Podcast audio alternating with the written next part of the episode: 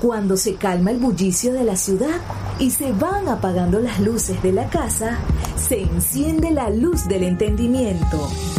Desde este momento comienza Puerto de Libros, Librería Radiofónica, programa que contiene todos sus elementos tipo A. Puede ser escuchado por niños, niñas y adolescentes sin la supervisión de padres, madres o representantes.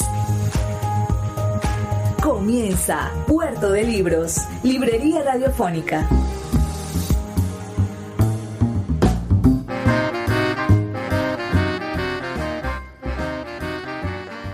Bienvenidos a Puerto de Libros, Librería Radiofónica. Les habla Luis Peroso Cervantes, quien de lunes a viernes, de 9 a 10 de la noche, trae para ustedes este programa a través de la Red Nacional de Emisoras Radio Fe y Alegría. 21 emisoras conectadas para llevar a sus hogares estos barquitos de papel que llamamos libros, cargados de esperanzas, de ideas, de ilusiones y de vez en cuando de una que otra crítica a la sociedad. Porque solamente leyendo seremos capaces de construir nuestro criterio y con criterio cambiar la realidad que tenemos, esta realidad que es tan pesada todos los días. Hoy en esta emisión número 100, 233, wow, ya son 233 emisiones de Puerto de Libros, Librería Radiofónica, estaremos conversando con un hombre que, que hizo eso mismo, que buscó en los libros, en el arte, en la, en la construcción intelectual, en, en las maravillas del mundo, las herramientas para forjarse tal y como él quiso ser. Y y ofrecernos a nosotros un ejemplo a seguir, un ejemplo a seguir sólido de integralidad y de una de un legado intelectual inatrapable. Si, si alguien me preguntara quién en Venezuela uh, de nuestros escritores vive en, ya en la consagración como escritor, yo podría decir, bueno, el, el maestro Rafael Cadenas, está consagrado en su, en su escritura. Uh, la poeta Yolanda Pantín, que la queremos tanto. Que acaba de ganar ese precioso premio García Lorca. Y sin duda de Maracaibo tendríamos que decir Víctor Fuenmayor Ruiz, a quien le damos la bienvenida aquí a Puerto de Libros y le invitamos a que le envíe un saludo a nuestra audiencia. Bueno, mira, un saludo a la audiencia y sobre todo siendo una radio como Fe y Alegría, a quien me ligan relaciones primeramente cuando hacía los talleres internacionales de expresión y creatividad en Maracaibo. Muchos de los maestros de Fe y Alegría eran enviados incluso por las instituciones y luego grandes amigos que han trabajado en Fe y Alegría en cuestiones de periodismo, como Mónica Marchesi, Alexander Hernández, que en este momento por supuesto no está en el país, pero que seguimos en contacto. Entonces, un saludo a todos los oyentes de este programa y un saludo a ti Luis, que así como me has alabado, yo creo que eres uno de los jóvenes que más ha trabajado, luchado porque la poesía sea conocida. Y lo hace desde dos posiciones. Primeramente como poeta tú mismo y segundo como un gestor cultural que hasta con las uñas hace acontecimiento para toda la ciudad y para todo el país como es el movimiento poético con sus eh, reuniones anuales que mantuviste hasta que pudiste, como se puede decir en Maracucha. Y me encanta recibirte en mi casa uh, y que me recuerde esto que estamos viviendo y que me recuerde que yo estoy aquí como sembrado en Maracaibo, a pesar de que tengo alas y vuelo muy a menudo con la poesía y con mis viajes me siento verdaderamente como muy enraizado en Maracaibo. Bueno, Víctor Fuenmayor Ruiz nació en Maracaibo el 3 de enero del año 1940. Es abogado de la Universidad del Zulia y licenciado en letras, con la, con la curiosa nota de que ambas carreras las estudió al mismo tiempo y se graduó en 1963 de ambas carreras. Obtuvo su doctorado en letras en la Sorbona, París. También es doctor en semiología del Alto Instituto de Estudios de París. Fue profesor universitario bailarín, un punto en el cual quisiéramos detenernos más adelante, y escritor. Y como escritor, bueno, ensayista, crítico, poeta y narrador y dramaturgo. Destacado docente de nuestra Escuela de Letras, fue director de la Escuela de Letras de la Universidad del Zulia y también fue el introductor de la semiología en nuestra universidad. Recientemente le han rendido un gran homenaje nacional la Asociación de, Semiólogos y creemos que, es justo reconocerlo de esa manera. La Asociación Internacional, es decir, mundial, en Argentina, en Buenos Aires, hace dos años. Se me rindió ese homenaje. Poeta, me gustaría comenzar por, por esa época en que usted nació, esos años 40. Eh, Venezuela, sin que usted lo sepa, viene saliendo de, del ostracismo, del gomecismo. Ah, y usted nace siendo el menor, si mal no recuerdo, de una familia larga. De una larga familia de dos hermanos. Yo soy el número 11 eh, el primero murió muy joven y es como en la mitología familiar, nació un 24 de diciembre a las 12 de la noche, se le llamó Jesús Salvador y murió muy niño, es decir, eh, no lo conocí, pero es como el protector de la familia, digamos, de alguna manera en los mitos familiares.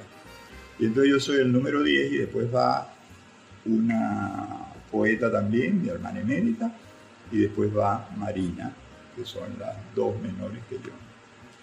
Y en los momentos soy el único hijo varón de Luz de Fuenmayor, ya está fallecida, fue una pintora extraordinaria que no hizo estudio, fue pintora popular, y de Luis Fuenmayor, quien fue comerciante aquí en Maracaibo en el tiempo donde los mercados eran supremos en Maracaibo, se conseguía todo. Se conseguía desde venado, y lo que uno buscara, ahí estaba. ¿Cuáles son los primeros recuerdos de Víctor Fuenmayor? ¿A qué edad y, qué, y qué cosas están fijadas en la memoria de, de usted? Mira, pareciera que el niño siempre tiene una inteligencia espacial. Entonces recuerdo primeramente que nací donde nací, que fue en Vallefríos, eh, con una extensión de patio muy grande, un poco entre lo que es actualmente la avenida 12 y los cerros de la carretera Unión.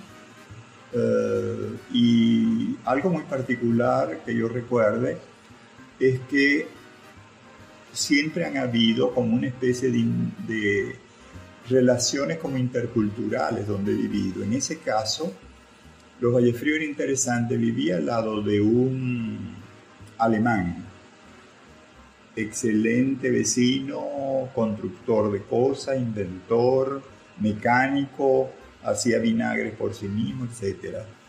Un judío que nosotros lo llamábamos Mr. Stahl, ah, algunas familias muy católicas, otras evangélicas, es decir, es un barrio de Maracaibo, pero con una idea de que tuvimos el contacto, digamos, muy temprano con otras formas de vida. Y siendo muy niño, uh, conocí la cultura oriental por medio de una hermana mayor que se enamora de, uno, de un chino venezolano, de los Un, hermano del pintor, de manera que entramos en contacto con una, desde el propio Maracaibo, con una especie de contacto intercultural. Teniendo dos hermanos marinos, Ali y José Luis, mis hermanos mayores, que fueron los que nos dieron una calidad de vida impecable, porque es la época también, no solamente en la vida cultural y la democracia, sino en la época en que el petróleo, la compañía Shell, la compañía Creole estaban en Maracaibo, que le dieron algo a Maracaibo que yo creo que nunca más tendremos. Eh, era verdaderamente empresa muy floreciente, con su comisariato full de todas las cosas que uno pudiera pensar, venezolanas y extranjeras. Eh, y cuando iba a ese comisariato, eh, se me salían los ojos de ver, por ejemplo, los cuadernos que vendían, los lápices mongol, las tizas, creyones, eran verdaderamente para mi niño como un evento. Entonces hay una cosa que yo digo siempre, que esa riqueza de los años 40 fue una riqueza que nos fue como preparando y yo te puedo decir, recuerdo, mis primeros recuerdos son de esos grandes patios donde los niños jugábamos y podíamos jugar en jardines como podíamos jugar en medio de tierras desérticas y cujíes. Es decir, era eso entre cerro y carretera, jardín. Y recuerdo sobre todo, como poeta hay que recordar los nombres. Santo Domingo, Cañada Santo Tomás de Aquino, Cañada del Brasil, eh, no solamente Santo Tomás, sino Santo Domingo, cerca de Santa Lucía, es decir, que yo digo que nací como en un barrio santificado, era, era. Y donde todavía no había pasado el asfalto, de manera que conocí los caminos de tierras, uh, que me parecían bellos porque no pasaban casi carro y a la vez no habían ruidos, no habían peligros, o sea, se podía jugar de béisbol en las propias trillas o en los terrenos vacíos y demás. Entonces yo creo que tuve uh, primeramente muchos hermanos con que jugar y segundo una libertad de desplazarme en el barrio hacia que mis amigos, hacia los parientes que estábamos cerca, que yo creo que actualmente eh, yo me dejaba incluso, me dejaban alejar bastante a los 4 o 5 años podía ir a la tienda, regresar y lo hacían como manera de que yo conociera dónde vivía. Que yo creo que muy difícilmente actualmente un niño puede tener esa experiencia. Y de allí me viene como un sentido poético de una sonoridad de cómo hablaba esa gente. No hablaba el maracucho feo con el cual nos imitan. Hablaba un maracucho como muy correcto, con el voz, con el ace en esas terminaciones, el ace, esas terminaciones verbales, y con una cierta dignidad. O sea, yo pienso que se ha perdido mucho todo eso. Cada familia podías vivir frente a un protestante, tú eras católico. Podías vivir frente a otras personas de otras nacionalidades. Y era como una convivencia uh, agradable, eh, con una cierta intimidad, de manera de que yo sabía que podía irme a cualquier parte del barrio y todo, todo el mundo podía reconocer que era el hijo de, de Luis y de Manu y demás. Sea, que no tenía miedo de salir, era un espacio que podía conquistar maravilloso retrato de ese barrio Vallefrío que estaba casi en el centro de la ciudad ahora, pero que en algún momento era una especie de periferia. Vamos a hacer una breve pausa, solamente dos minutos para escuchar las campañas de Radio Fe y Alegría. Recuerda que pueden reportar su sintonía al 0424 672 3597 indicándonos de qué parte del país nos escuchan o a las redes sociales arroba librería radio en Twitter y en Instagram. Y ya volvemos con más de Puerto de Libros Librería Radiofónica. Síguenos en arroba Librería Radio. El poeta Luis Peroso Cervantes le acompaña en Puerto de Libros, Librería Radiofónica, por Radio Fe y Alegría, con todas las voces. Seguimos en Puerto de Libros, librería radiofónica. Me encuentro en una de las salas más hermosas que, he estado en mi vida. Muy, muy bien decoradas, con grandes, pero de verdad, cuadros de gran formato. Uh, ¿Por qué? Porque Víctor fue mayor, no solamente es un licenciado en letras de casi las primeras promociones de la Escuela de Letras, sino que también ha sido un, un promotor del arte en todos sus sentidos. Tuvo durante casi 20 años una galería y librería llamada Lobos como, como empresario, como promotor, como, como lo que se llama ahora emprendedor de la cultura. Y, y también ha desarrollado durante mucho tiempo la gestión cultural en la ciudad, dirigiendo la Alianza Francesa de Maracaibo, presidiéndola más, más puntualmente. El, el poeta Víctor fue mayor además de eso, es uno de, los introductores de la semiología, pero es uno de los alumnos queridos de los grandes padres de, esa disciplina en Francia. Pero antes de llegar a ese punto, que me parece muy interesante sus estudios en Francia, me gustaría detenerme en, en 1948 en el derrocamiento de, Rómulo Gallegos, no sé si usted tiene algún tipo de memoria de eso, y después si podría hablarme de su adolescencia en el momento en el cual se vivió la dictadura de Pérez si de alguna manera tiene algún recuerdo de eso, de esa última dictadura que vivió el país. Mira, una de las cosas que te puedo decir, pero que son recuerdos lejanos, es que viviendo en ese barrio, Ah, de pronto veía que estabas construyendo algo casi enfrente de la casa. Y era un centro de atención médico. Había un médico, al terminar ponían un médico, ponían una enfermera.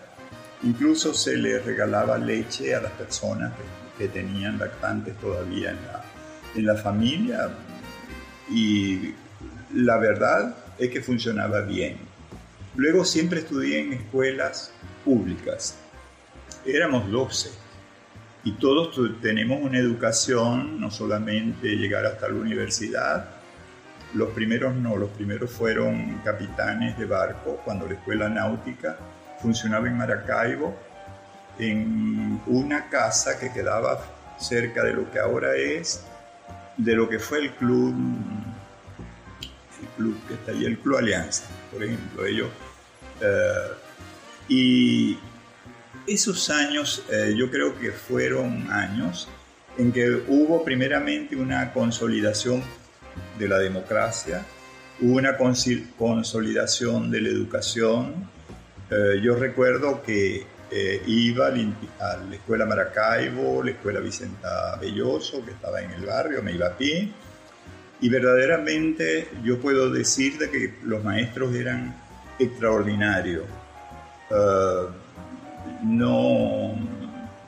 Te puedo decir que, por ejemplo, existía la labor de los eh, sábados en que los niños íbamos con gusto, porque no era estudiar, sino, por ejemplo, en el instituto, en, el, en la escuela Maracaibo, los alumnos se reunían y ese día era el que quería bailar podía bailar y mostrar cómo lo hacía, el que quería recitar, el, hay veces nos leían cuentos, es decir, eran labores y yo decía, ¿de dónde sacó esto? ¿De dónde salió esto?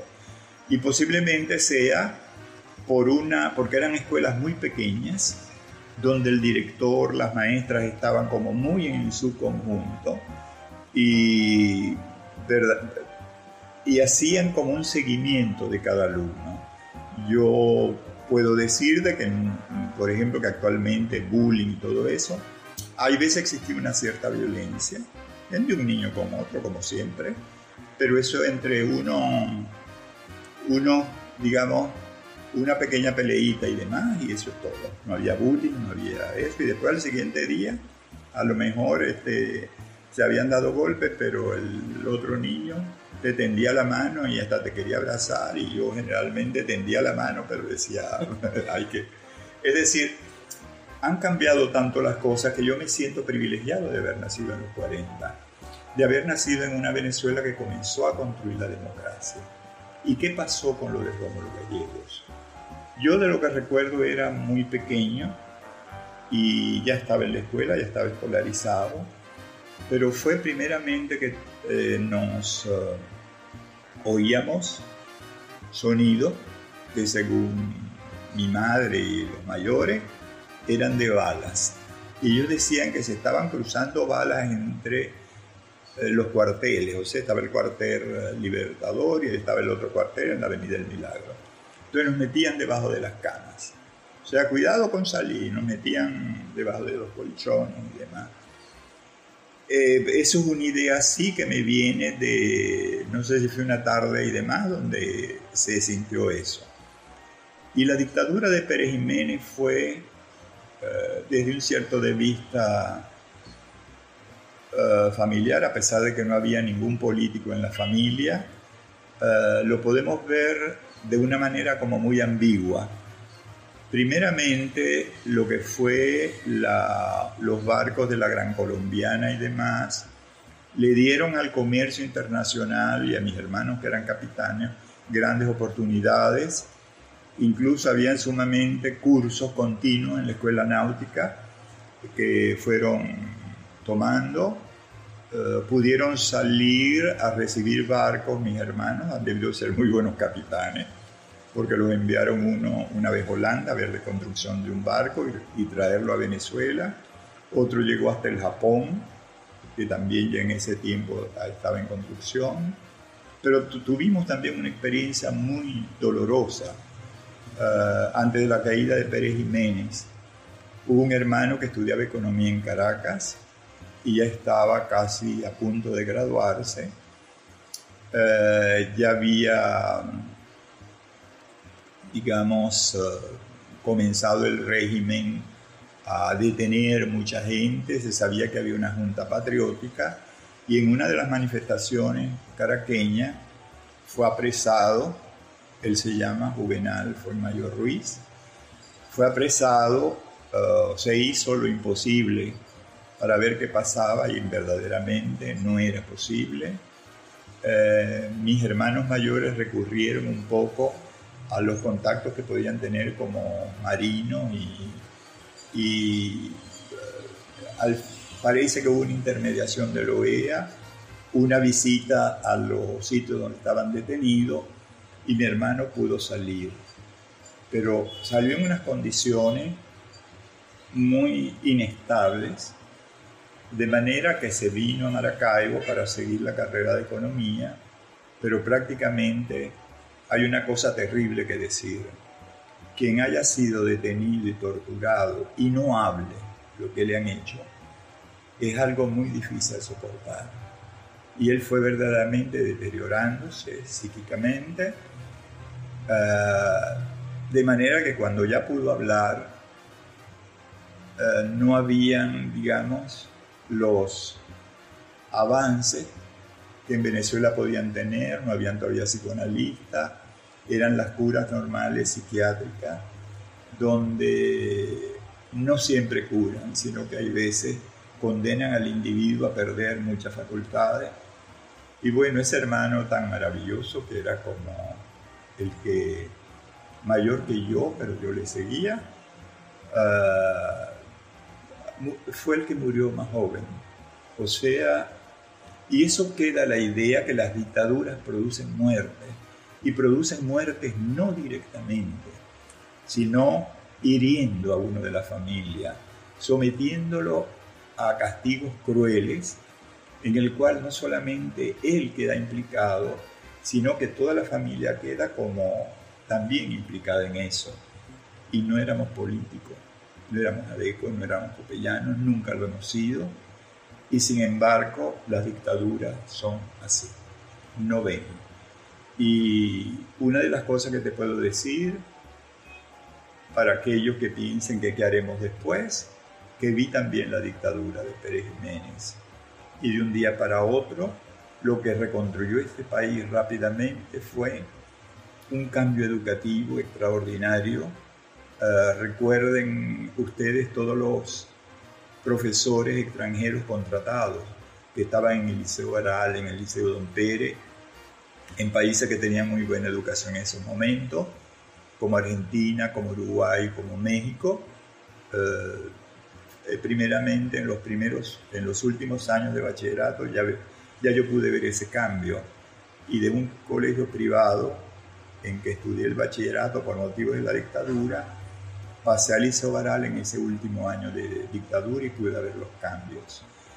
Y yo pensaba que después de esa experiencia de Pérez Jiménez y del mal criticado punto fijismo, yo creía que nunca volvería a ver un país peor, un país más cruelmente sometido, un país donde yo creo que si mi hermano sufrió, los nuevos que han entrado en ese mismo proceso de detener y de ser torturados y mantenidos, yo tengo piedad primeramente por todos ellos y más aún por las familias.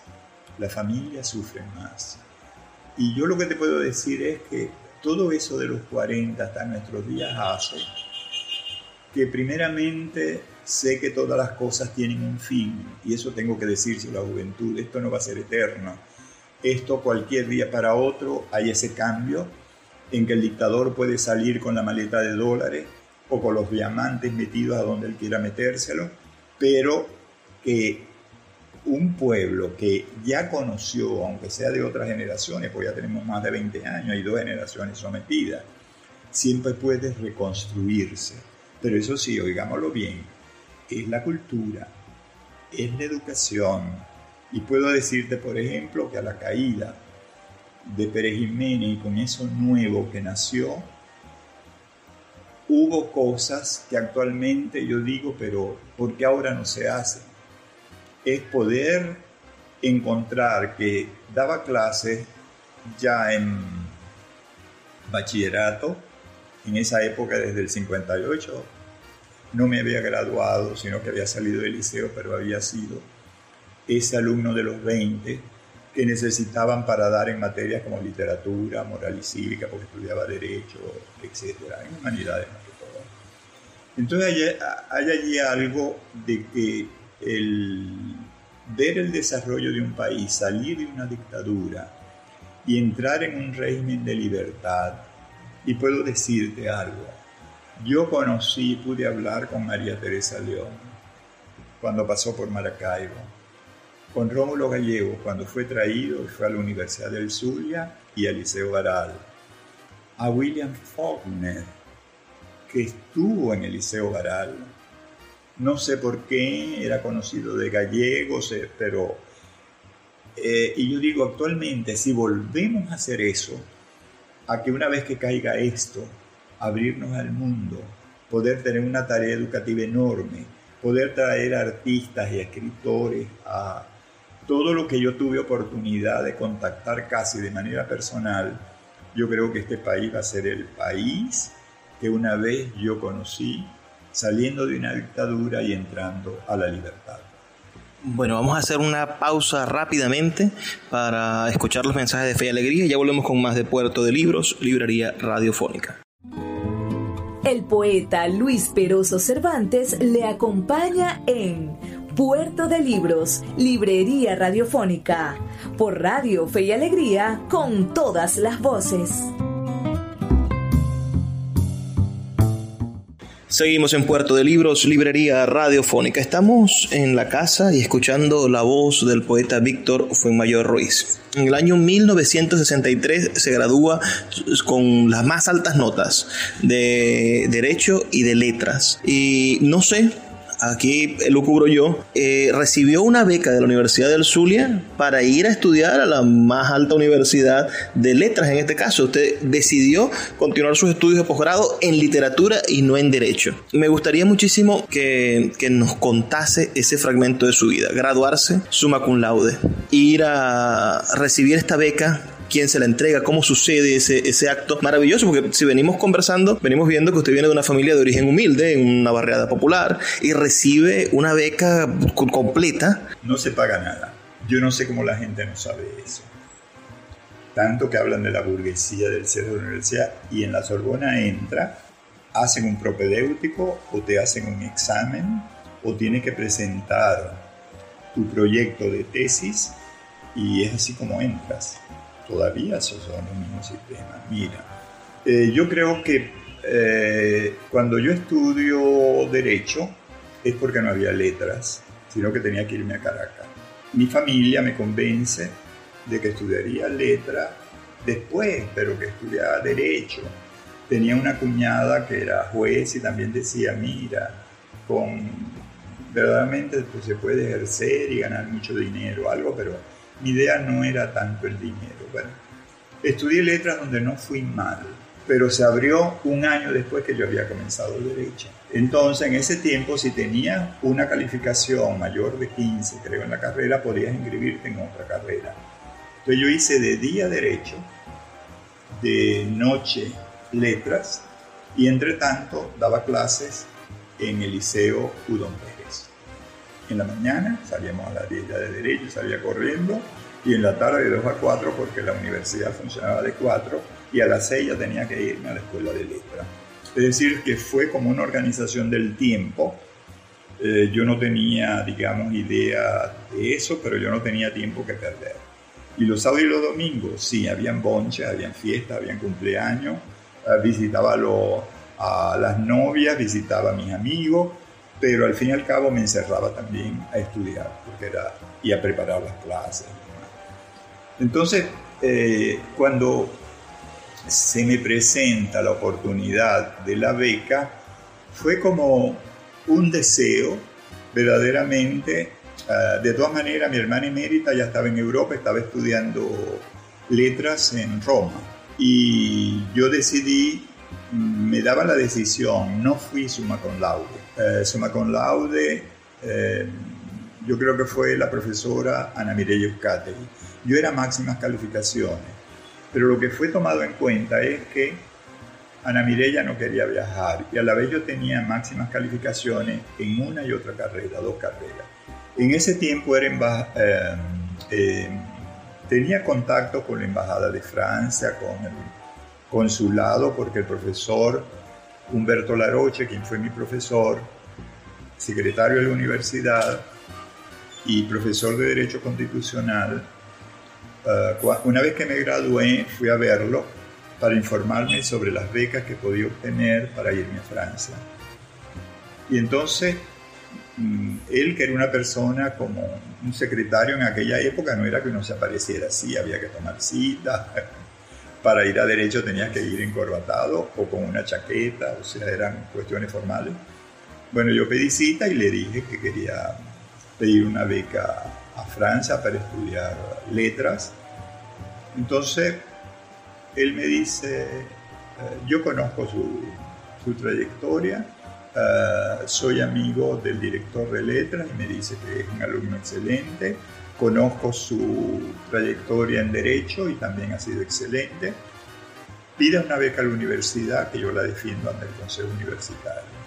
Entonces prácticamente yo me gradué en julio se me aprueba la beca inmediatamente y ya en septiembre tengo que preparar viaje. La graduación de las graduaciones se, se, hacían posteriormente. La de Derecho era casi en octubre, donde ya yo tenía que estar en la Sorbona. Me gradué por secretaría, hice inmediatamente mi viaje sin ejercer el derecho, con toda mi visión de entrar en una universidad como la Sorbona. Y la Sorbona, ah, o sobre todo, mira, ver París es como decir, eh, es aquí donde quiero estar. Uno no sabe si está regido por constelaciones estelares, horóscopos, lo que sea, pero yo nací el 3 de enero de 1940 y busco después en los almanaques y el 3 de enero es el día que se festeja la patrona de París, de Santa Genoveva. Incluso cuando llegué a París busqué inmediatamente esa iglesia y estaba al lado de una gran biblioteca, está muy cerca de la Sorbona, uh, que verdaderamente había tenido esa suerte de poder estar allí en esos momentos. Ahora, fíjate una cosa que es la importancia que puede tener una persona o un profesor. Habíamos tenido en francés había tomado curso de francés en bachillerato, pero en la universidad tuve el curso con una señora francesa que se, llama, que se llamaba Madame Genslen. Madame Genslen llegó a Maracaibo siendo licenciada en letras de la Sorbona porque estaba casada con un ingeniero que trabajaba en Maracaibo. Entonces la universidad la buscó para dar clases de francés. Y fue a través de ella que aprendí un francés en el cual no era lo que el libro que nos pedían, sino que ella podía llegar con un poema de Rimbaud, con el primer texto de eh, Las moscas de Sartre, que comienza por merdra, o sea, una transformación de la palabra merdra, o mierda y demás. Y luego era una persona como muy agradable que reunía a sus alumnos en su casa. Ella tocaba piano y nos hacía cantar. Ella tocaba el piano y nos daba papelito con canciones. Entonces, una cosa así es como un privilegio haber tenido a, Madame Gainsborough lo mismo puedo decir que haber tenido a Agustín Millares Carlos en, latín y griego. Luego griego me lo dio Carlos Sánchez, que también fue un extraordinario en, filología y en griego. Es decir, que eh, yo creo que está lo de irme a París, seguir en París, y es allí donde sucede algo muy personal, que yo fui para hacer mi doctorado en literatura española. Pero yo creo que eh, yo soy tremendo intelectualmente, quizás no en la vida, pero sí intelectualmente.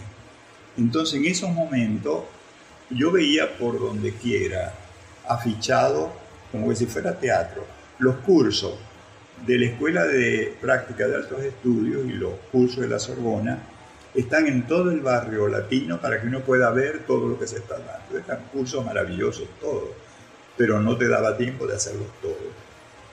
Y en esos cursos estaba entonces los cursos de Barte, los cursos de Frank Castell, los cursos de Goldman. Tenía solamente dos seminarios de doctorado que hacer, de manera que habiendo salido de un régimen tan fuerte, de tantas actividades que tenía en Maracaibo, me gustó tomar cursos, los que yo quisiera, y iba y oía algunos cursos. Algunos los seguí permanentemente. El que más seguí fue el de Bartes, que en ese momento no era tan conocido, y el de Lucian Goldman. Después seguí por dos años el de Pierre Van Castel, Sociología del Arte. Y eso fue para mí como una revelación, porque por un lado veía una universidad como muy sabia, del lado del Instituto Hispánico y de la Sorbona, muy sabia, muy tradicional, con una biblioteca extraordinaria, pero con un sistema de lectura de textos y demás, de comentarios de textos muy documentado y todo, pero como muy tradicional. Y por el otro lado, el Instituto de Instituto Escuela Práctica de Altos Estudios, en el cual era una institución que comenzaba. Tenía en ese momento pocos alumnos. Yo comencé en el curso de arte y abrí en un pequeño salón donde habrían como 30. Y cuando ya fui antes de su muerte, estaba en dos salas, anfiteatros, en el Colegio de Francia, donde había que ir temprano para poder tomar. Es como el Teatro Bellas Artes doblado en dos. O sea que eh, hay que, hay, que pensar que tuve la suerte, quizás ya no exista eso, de vivir en un momento donde la sociedad francesa estaba al tanto de lo que los intelectuales hacían, eh, eran continuamente mencionados en la prensa, en una entrevista, sea a Philippe Soler o a Barthes o a Sartre. Es decir, había todo un ambiente. Y en ese ambiente pasó lo que tú me preguntas, el mayo del 68. Yo regresé a Venezuela en el 67 y fui después de haber pasado ese mayo, en el mes de diciembre pude ir. Y hubo un cambio muy severo, y te puedo decir lo siguiente, hasta el 67 yo sentí que la sociedad era muy libre. La sociedad francesa yo creo que a mí me dio la impresión de que uno podía vestirse como quisiera que podía postular entre 500 cursos y, hacer, y organizar su horario de, formación. Instituciones abiertas como el Colegio de Francia, que uno podía entrar y oír la conferencia y nadie pedía si estaba inscrito no.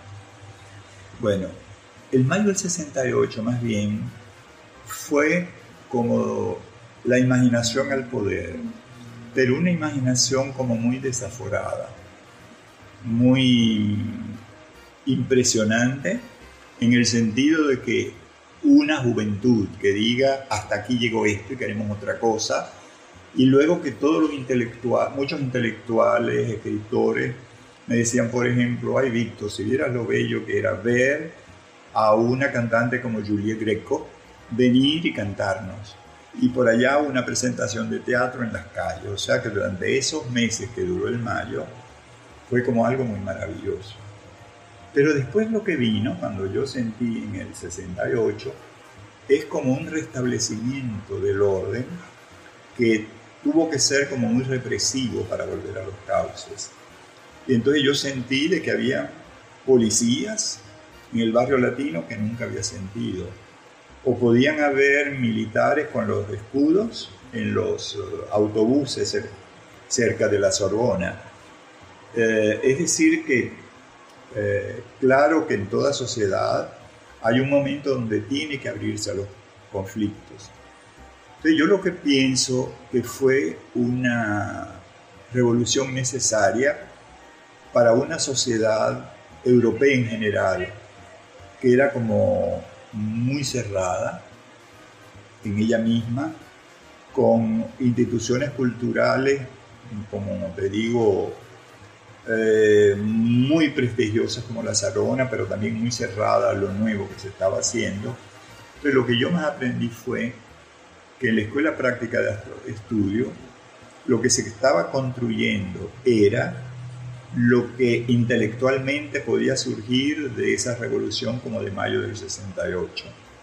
Es decir, que lo que renueva el pensamiento, incluso los valores políticos de una sociedad, es lo que sale de centros culturales y de estudios profundos y de investigación que pueden un poco dirigir. Fíjate, todas las revistas que surgieron luego de ese mayo 68. Lo, voy a detener, poeta, por, porque ya nos pasamos de los 13 minutos. Vamos a continuar inmediatamente con esta conversación en el siguiente segmento. Síguenos en arroba Librería Radio. El poeta Luis Peroso Cervantes le acompaña en Puerto de Libros, Librería Radiofónica, por Radio Fe y Alegría, con todas las voces. Seguimos en Puerto de Libros, Librería Radiofónica. Estamos con el poeta Víctor Fuenmayor. Poeta, me estaba pintando ese hermoso proceso del Mayo francés y la vuelta al orden, a mí me gustaría que continúe por, esa, esa vía, pero que me hable de... alguna vez le escuché a alguien decir que usted fue el alumno predilecto de Roland Barthes. No sé si, si, si, si, es algo demasiado grande decirlo, pero cuéntenos de esa relación de amistad que usted llegó a tener con Roland Barthes y háblenos, termino de hablar por favor del Mayo francés y de su, de su cosmovisión. Y si puedo agregarle algo al final a esta, a esta narración suya, háblenos de la renovación universitaria de Venezuela, que, que sucedió en los años 70. Eh, mira, no puedo decir que quizás lo que sí te puedo decir que fue Bartes mi gran maestro.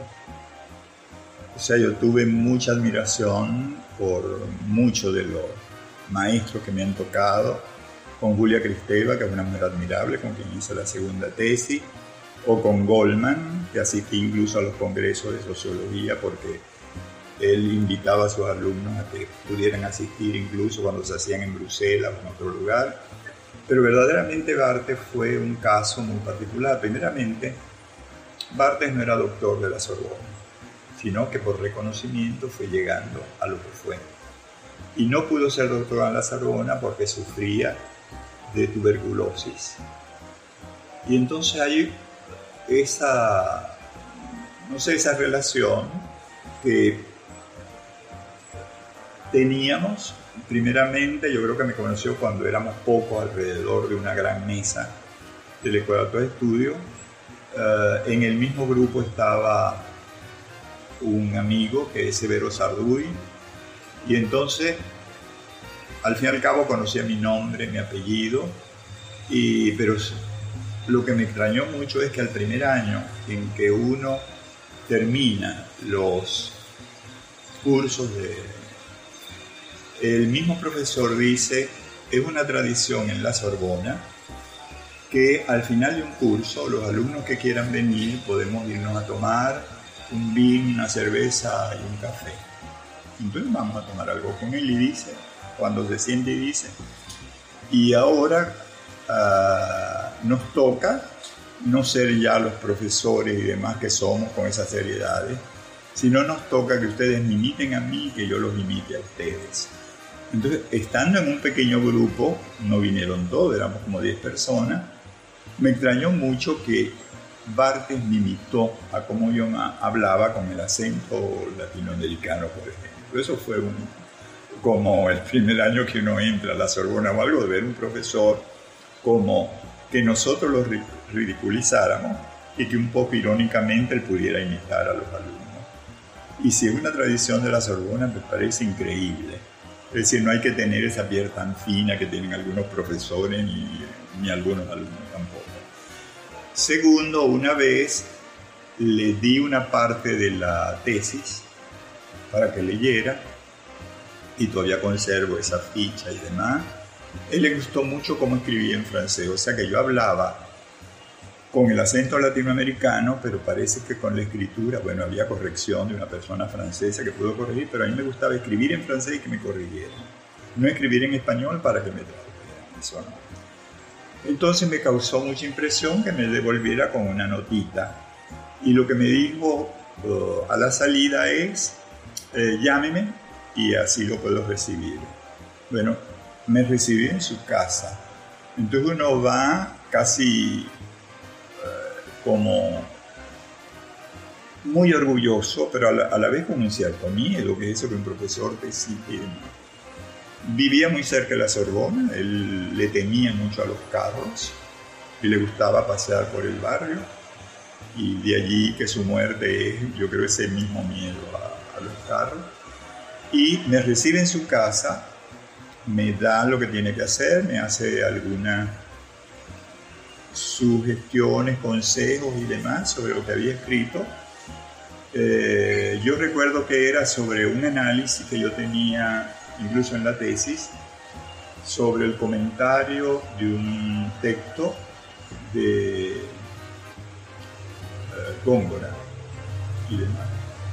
Quedamos verdaderamente mm, muy bien porque no es lo mismo. Lo había visto en algunas veces citaba en café y demás y era una cosa, pero ir a su casa, lo que me extrañó más es que hubo un momento donde él llama a la mamá a ofrecerme, no sé si un té, un café, algo, y la mamá entra. Para mí fue asombroso, y luego sobre todo cuando uno lee en uno de sus libros decir que él es un Edipo feliz, que siempre vivió con su madre, por ejemplo. Dices tú, esto verdaderamente es un intelectual que como que piensa, como que puede decir las cosas tal como la siente o como la vive, como la... Y fíjate que eh, ese ser eh, tan cercano del cual te estoy hablando, eh, yo pienso que utilizaba de todas maneras dentro de lo que él era, como toda una metodología mental, como toda una serie de estudios, lecturas, y él se sentía verdaderamente una especie de maestro platónico en el modo de los griegos, incluso él hablaba griego, introdujo el teatro en la, eh, la tragedia griega en, en, París. Eh, de allí que quizás su modulación de la voz o algo que siempre es como una atracción que la gente lo alababa, era muy napé, como dice el francés, muy lisa, muy uniforme como si fuera fastidiosa, pero era, le prestaba mucha atención a lo que él decía. Y te puedo decir algo más extraordinario, que yo creía que llevaba todo escrito, como si fuera un libro, porque hablaba como si fuera un libro, y de pronto lo que tú veías eran unas fichitas, y todo lo estaba creando a partir de esas fichas y a partir de un cierto orden que le daba.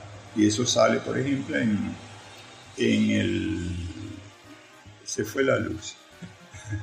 Eso sale, por ejemplo, en su último libro, cuando hablan de Barbe, que deja las fichas y los alumnos más cercanos reconstruyen muchos de los discursos o muchas de las clases que él da en el Colegio de Francia. Entonces te, puedo decir que de, de, eso a que yo viví, a llegar a la Universidad del Zulia es como un salto. Debo reconocer de que tuve digamos, como éxito en el sentido de que mm, las clases que yo debía dar, yo estaba haciendo la tesis en literatura española, se las habían asignado a Lilia Buscán de Lombardi. Y verdaderamente, ¿qué clases podía dar? Di a Historia del Arte, que lo convertí en arte contemporáneo.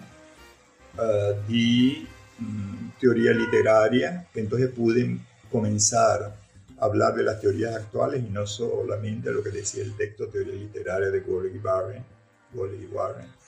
Y a partir de allí había como un muy buen contacto con una primera generación de estudiantes de letras que me tocaron alumnos muy jóvenes, como Enrique Arenas, como Laura López, que tendrían 22, 23 años, y a la vez personas de bastante edad, como Alfonso Bonocore, quien había sido mi profesor y demás en clase de francés, y que ahora yo era su profesor, o el profesor Juan Gregorio Rodríguez, quien era ya un señor profesor también español, y yo creo que con ellos comenzó algo que muchas de las cosas que yo daba tenían que ser traducidas porque el estructuralismo, las, los textos de semiología y demás no estaban traducidos. Entonces yo prestaba de mis libros y ellos se reunían en grupo. Bueno, Core era un perfecto traductor y reconstruían un poco del cual todo eso que estaba hablando. Entonces yo eh, quizás deba a esas primeras generaciones que me sufrieron, eh, de que la gente me conociera. Luego vino otra generación donde estaba, ah, y se lo agradezco mucho, a José Enrique Finol, uh, Inés Guyán Rodedowski, eh, ¿cómo se llama la, otra semióloga? de la Yugoslava, ah, bueno, un lapsus, que fueron Américo Goyo en ese mismo curso, que ya habían pasado otras experiencias, incluso habían sacado unos apuntes terribles que hay veces que yo tenía que corregir para poder seguirme y estudiar. Y de todas maneras tuve después un apoyo enorme, porque en la medida que yo iba haciendo eso, Ana Mireya se decidió a tomar un año sabático y se fue e hizo su especialidad en lingüística. El profesor Castro se fue e hizo sociología de la literatura. Entonces hay dos cosas que yo conservé siempre, que eran las clases de semiología y de psicocrítica. Eh, mi contacto con la psicocrítica fue eh, muy raro. Por un lado, este un aspecto que me interesaba lo que era el inconsciente, eh, lo que se había movido en mi hermano como para que cambiara tanto después de eso. Y quise informar que era eso, que era el inconsciente, no es lo mismo eh, estar estudiando solamente lingüístico, solamente semiología, sino que en esa época los propios profesores, por ejemplo, Barde me dijo, vaya a ver a Barthes, vaya a ver a es decir, es una labor de integración de varias disciplinas. Entonces a mí me resultó excelente asistir a los cursos de Levi Strauss, que los daba en la misma escuela, los de Jacques Lacan, que lo daba en la Facultad de Derecho, muy cerca de, de la Sorbona, y a la vez tener contacto con una persona que yo creo que fue como una dama ideal, una novia y compañera ideal, eh, que es uh, una francesa, no digo su nombre, pero está casada y me entiendo muy bien con ella y su marido, que era psicoanalista. Y sucedió algo que para los psicoanalistas de la época de los años 70, uh, para ellos Lacan era incomprensible porque no te habían estudiado lingüística. Y para mí Lacan era incomprensible porque no venía del campo de la psicología. Entonces, primeramente con una relación afectiva francesa y luego pasando por una admiración intelectual porque era una mujer también admirable que daba, que daba clase incluso en la facultad de, de psicología, pero que asistía a los cursos de Lacan, que es actualmente una gran psicoanalista.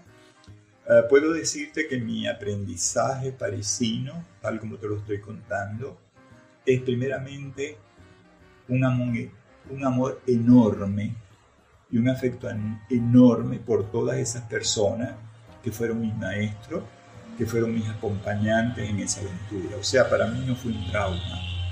El trauma fue el aprendizaje de la lengua, pero que lo superé muy rápidamente, como toda lengua segunda.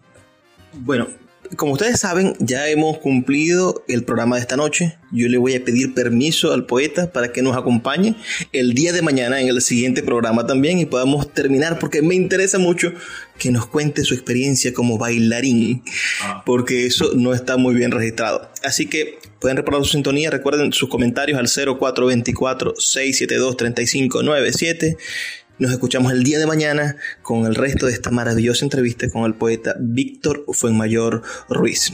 Por favor, sean felices, lean poesía.